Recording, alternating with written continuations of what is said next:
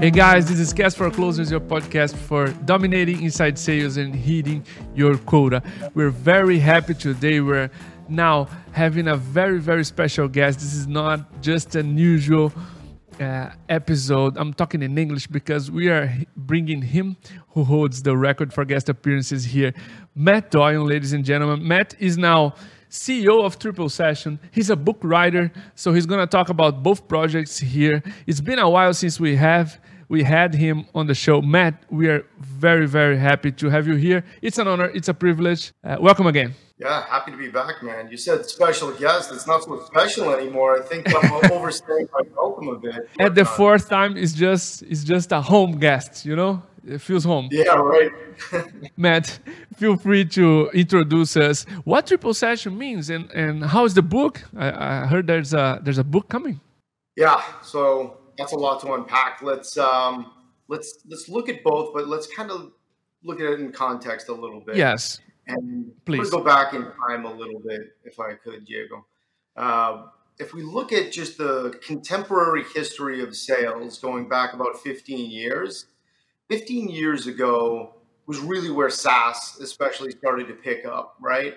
Uh, we started to see a lot yes. of those companies that were following in the path of Salesforce, which started now 24 years ago, um, really starting to catch on with SaaS. HubSpot came out of that class where I used to work, yes. and a whole generation of, of businesses. If we look at sales in those businesses, you could scale a business all the way to IPO with a single channel.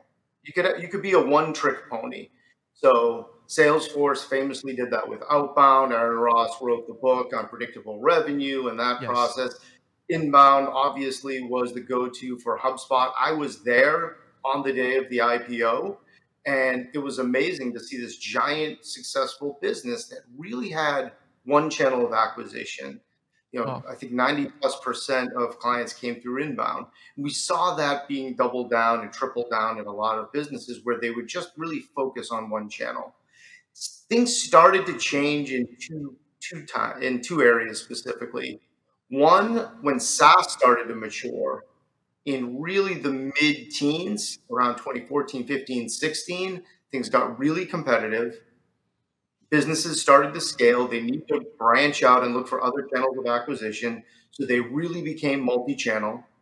Yes. And then once again, they, they kind of rode that. They started to put the SDR revolution in place. That's where we started to see SDR really take off as a career path. Huge teams of BDRs, SDRs, whatever acronym you want to use or initials. Yes. Um, that really caught fire and that really took off until 2019. 2020, COVID changed the world. Everybody goes home. We don't know exactly what's going to happen. Some industries obviously got rocked by COVID. SaaS businesses really benefited. And a lot of capital flowed into those businesses and also to those sales teams. Yes. And they just kept going faster and growing and getting bigger without really looking at optimization. And that that party ended last year so right around Q2 of 2022, things started to dry up, and by Q4 last year was gone. The capital yes. markets had shut their doors, things got really tight, and now we're in 2023, and what we're facing now is a new chapter of optimization. Now, those of us who have worked in Brazil, we always lived under this model because capital was always scarce, right? Scarce. So we're, we're always primed for this in one respect. It was a great time to start a business in Brazil years ago because you had to do it at what I used to call high altitude. There just wasn't a lot of oxygen, so you had to be in really good shape.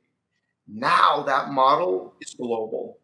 Capital is dried up. Everybody is focusing on profitability. Everybody's focusing on optimization. We used to look really closely at revenue per lead as a key metric. Now we're looking at revenue per person. And that's fundamentally different. Revenue per lead, you could just throw bodies at that. Just have one salesperson for every lead that's really good, you're going to maximize. You're going to have a huge team and it's not going to be efficient. But that's how you maximize revenue per lead. Revenue per headcount is different. And that means optimization. And that means you have to really maximize productivity across the entire value stream of the sales organization, where SDRs and BDRs really understand sales, not just your product, your service. They really understand it fundamentally. AEs and AMs, they need to be multi channel now. It can't be one trick ponies like in the old days. That doesn't work. They can't rest and sit back and wait for the next BDR or inbound lead to get booked because everything has gotten so competitive and everybody in finance is watching the bottom lines in sales so much. Everyone needs to optimize. So before, when you had that demo that got canceled, the meeting got rescheduled, yeah, I could go grab a coffee. I can take a nap, whatever. now you get a meeting that pushes, you have to go work outbound. You have to go prospect, start calling, start working your base. That's new for a lot of sales organizations, and it's really changing the model. And why it's changing the model is that we're really relying on sales teams to do more and more now than ever before. Capital's dried up, it's gotten really competitive for channels of acquisition, and we need optimization. So that puts a lot of pressure on sales teams, but it's a lot of opportunity as well. That was really the underpinning of both Triple Session and the book Revenue Revolution, which just came out. It's going to be released actually on October 10th, but it's already live on Amazon. That's the background. There's a lot of talking. I gotta take a sip of coffee here. What my no, not not a problem at all. I was talking to a, a, previous our previous guest just about that, Matt. How how the capital has dried up and how companies are focused on efficiency and and he he's a CFO, so the subject was how CFOs uh, choose and work uh, with projects or not, with priorities, and he was talking about that, and I was reflecting on that and how small our problems were in 2019, and we didn't know. So the capital dried up, as you said, uh, the markets collapsed, and we had like to reinvent ourselves and focus on efficiency. So, uh, Matt, the headline sales training as a habit of this podcast is kind of a spoiler. You guys at Triple Session advocate sales as a daily uh, sales training as a daily routine. So, can you give us a sense of how we should approach sales training as a daily routine? Yeah, so now that we have the, the perspective of those macroeconomic trends that are impacting sales, and we know now that salespeople need to do more than ever, when we work in this kind of an environment and this kind of world, we're talking about a spectrum of skills that is so robust and so complex, it can be overwhelming for a lot of salespeople, not really to learn. You can train on a whole host of skills, but to stay sharp and to be skill ready and execute on a wide range of skills, that's really hard. And if we start looking at the origins of triple session anyway, what we really first did was look at the science and we looked for inspiration in other areas, other businesses, other industries that already cracked the code on this. And the one that was most obvious was professional sports. They, you know, the Moneyball revolution happened 20 years ago where they started using data and optimization and looking at tweaking performance and everything. And then that spun up guys like Messi and Federer and Tom Brady and these these outliers that they live their entire life around getting ready for the next game. And that's everything. That is constant skill building. It's staying in shape, it's eating, it's sleeping, it's everything. You become what I call a universal soldier, where you can be dropped into any environment and you can get the job done on any front, no matter what the game is. We took inspiration from that and really studied the science behind what was going on in sports. And there are a few things that happen in sports to maximize that optimization. It's deliberate practice, so this process of training on something that's a standard best practice. So whether it's hitting an overhand in tennis like Federer, or throwing a ball like Brady, or kicking a goal like like Messi, there's a standard way that it's just a technique that you want to learn and maximize and optimize. And then combine that with another science called spaced learning. And spaced learning tells us if you really flood the chamber of your brain and try to learn something all at once, like a lot of companies do sales onboarding, you just don't retain that information. It doesn't yes. stick. So you pick it up, and if you ask somebody to pass the test that day, they're going to be fine. If you ask them a week later, half of the information has evaporated. A month later, it's almost. And the the problem there is that a lot of sales professionals fool themselves into thinking that they're skill ready because they play the game every day, but they don't practice every day. And they're doing the job and they're using the skill, but it becomes misaligned and the ball goes in the wrong direction, or you throw an interception, or you hit the ball into the net. Because you're a couple millimeters off, it doesn't get the results you need. So, what do you need to do? You need to take those cues from the best in class in sports and work out like they work out, which is daily, deliberate practice based on a spaced learning repetition model. So, Bruce Lee famously said, I'm not afraid of the guy that has practiced a thousand kicks once. I'm terrified of the guy that practiced one kick a thousand times. And that that's it. It's not sexy. It's not luxurious. It is what gets the job done. You have to go back to the truth and keep coming back to what's the right way. And sales has known this for a long time, right? That's what sales coaching is. When we coach somebody on a one-on-one, we're typically not introducing new techniques. We're going back to the fundamentals. The fundamentals. Back them again. What we need to do though is not just have the dentistry. Yeah, that one-on-one and that intensive training, that's like going to the dentist. That's really intensive, hands-on. What we need is more brushing teeth. And this daily habit where you're going to get up, walk into the bathroom, brush your teeth, spend the time building that daily habit, keep the health and keep the strength there. It's the same thing that we're building with triple session. A triple session, it, it follows the science of spaced learning and deliberate practice. Standardized best practices, part one in a session, with number two, the second pillar, measurement. Everything has a customized quiz to make sure those principles were uploaded. And then three, instant feedback and measurement. What did you get right? What did you get wrong? Where do you rank with other people in your role? Where do you rank with other people on your team? How are you doing for skill knowledge before you get out on the field and practice it? Make sure you've aligned to this and you actually know 100% of what you need to do on that call, not just 70 or 80.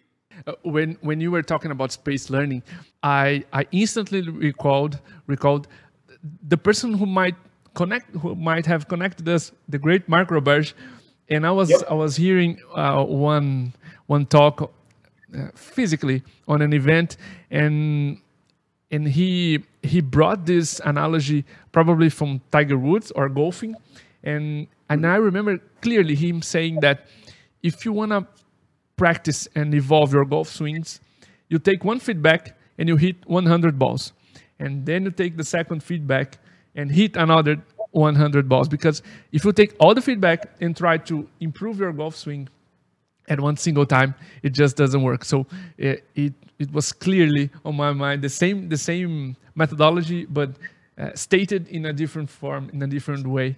Yeah, and the the methodology of a triple session and the book that's just coming out is essentially the next chapter of that. When Mark was referencing that, in that piece of sales acceleration formula, he was really talking about coaching and how to coach somebody to improve yes. with one skill at a time.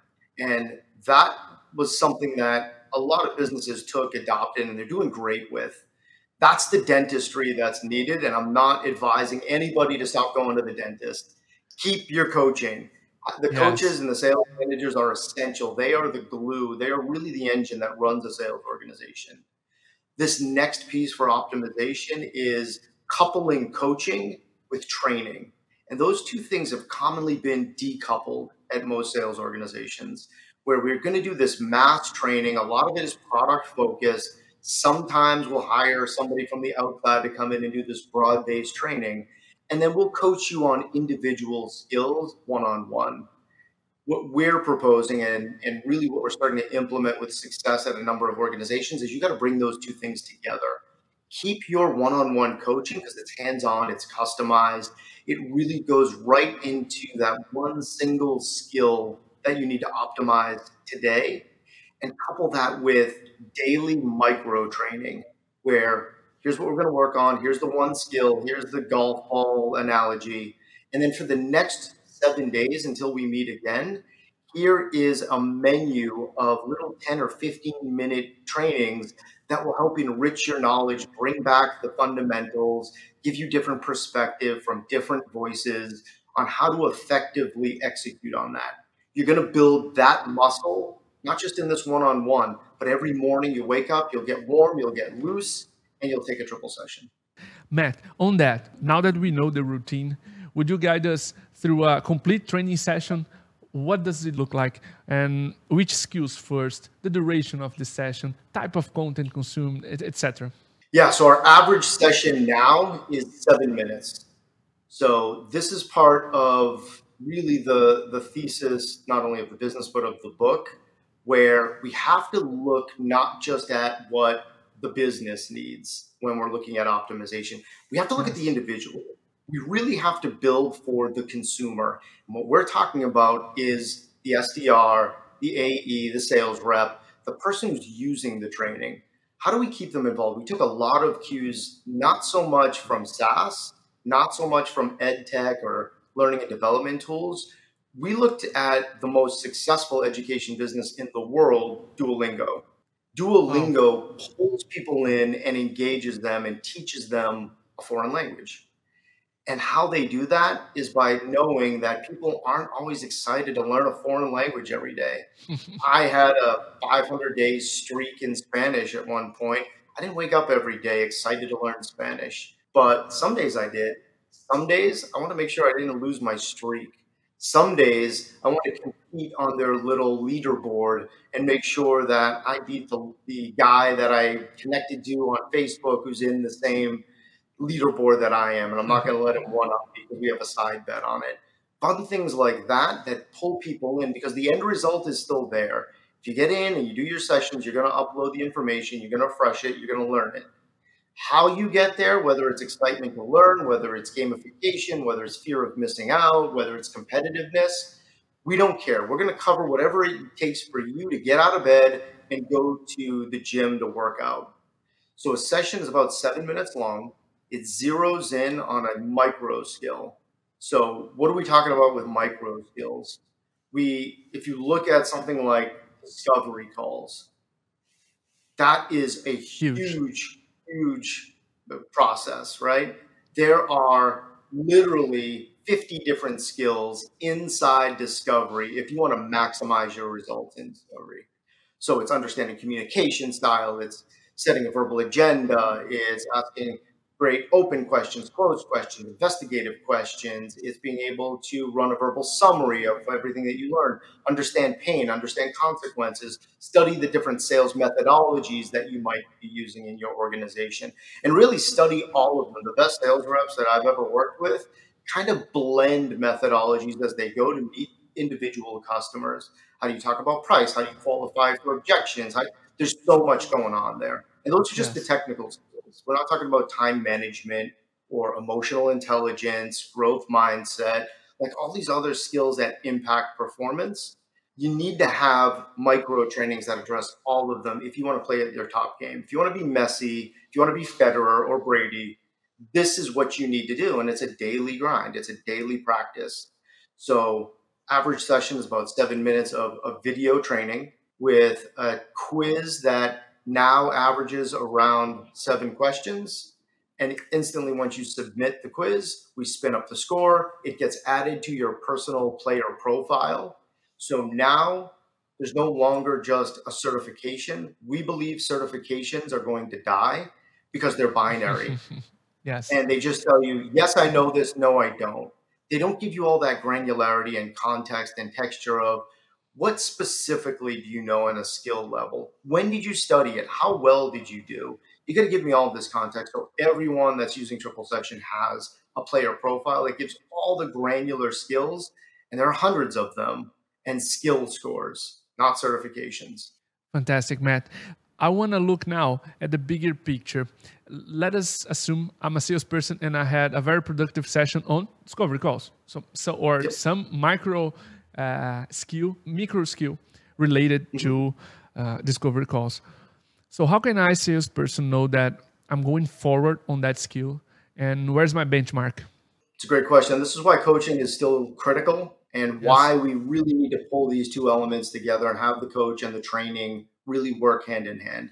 So if you're a junior salesperson, if you're looking to start a new role, that's where role tracks come in. That's where there's a logical order of operations. If you're a BDR and you're looking to start a job as a BDR, you need to understand, you know, what is the buying process, how to prospect, how to social sell, how to open up a conversation, how to run a cold call, things like that.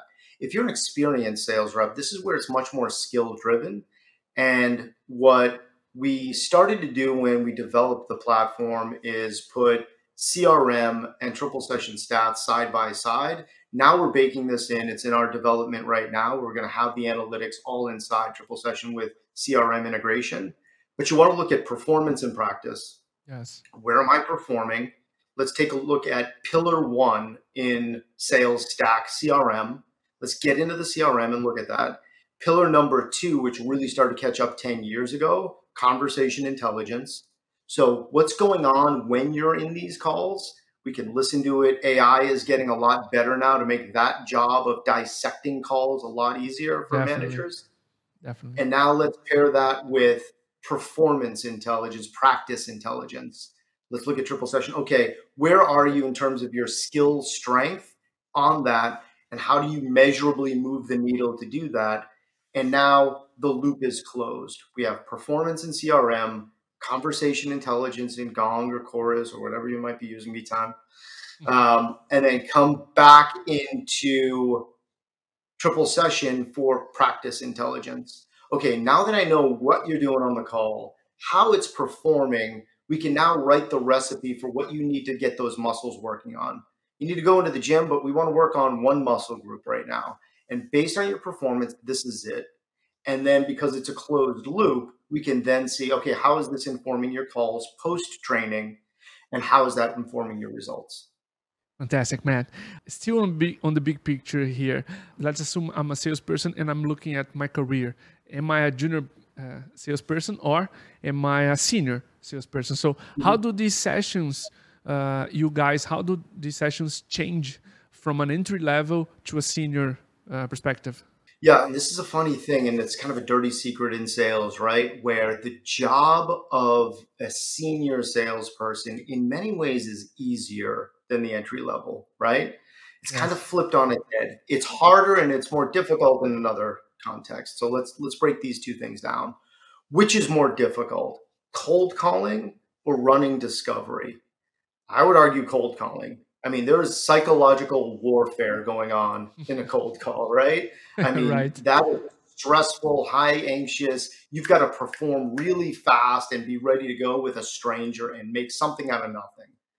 Running a discovery, it's like, ah, I want you to talk about you and ask great questions. So, in terms of the difficulty, it's hard to say one is more difficult than the other because when we look at the complexity of a discovery call, there are a lot more moving parts there and the finesse has to be there.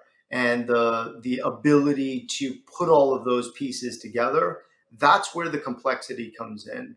So when we look at the arc of a sales career it's not so much that any one skill is, gets harder over time. It's not like math where we could say you know what?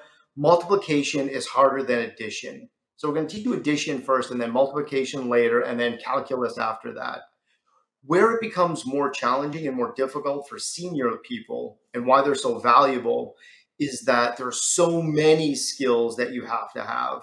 The SDR, the BDR, they don't really know need to know how to run discovery. In most sales organizations, they're not running in-depth discovery.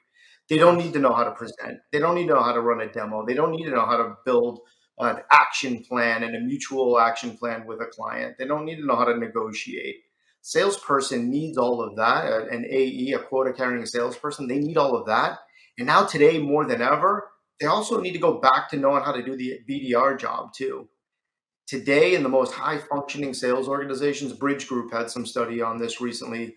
Yes. Top flight AEs generate more than 30% of their revenue with self sourced deals. That's where we're going right now. That's huge. That's again the macroeconomics that focus on optimization and getting as much per person as possible. when that demo gets canceled, you got to go prospect. You got to know how to do it. Yes, Matt, I want to wrap this episode, uh, I think, with something so important. And it's the last question, but it's the first thing that came to my mind when I was uh, watching Triple Sessions business and how you guys approach. We had over the years sales leaders, sales trainers, sales enablement professionals, all, all, all that kind of good stuff um, and important, very important people.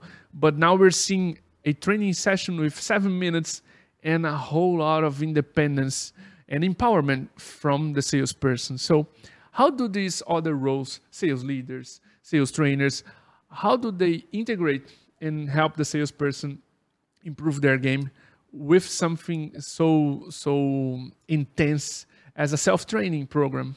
Yeah, and this is a very good story, by the way. This growth, especially in sales enablement. If you looked at yes. LinkedIn 10 years ago, sales enablement really didn't exist. Nobody carried that title. If you looked at it about five years ago, you'd find a few thousand people. Just this morning, I plugged in sales enablement specialist and sales enablement manager just for people in LinkedIn that had those two titles. It's over 120,000 now. Wow. It's exploded.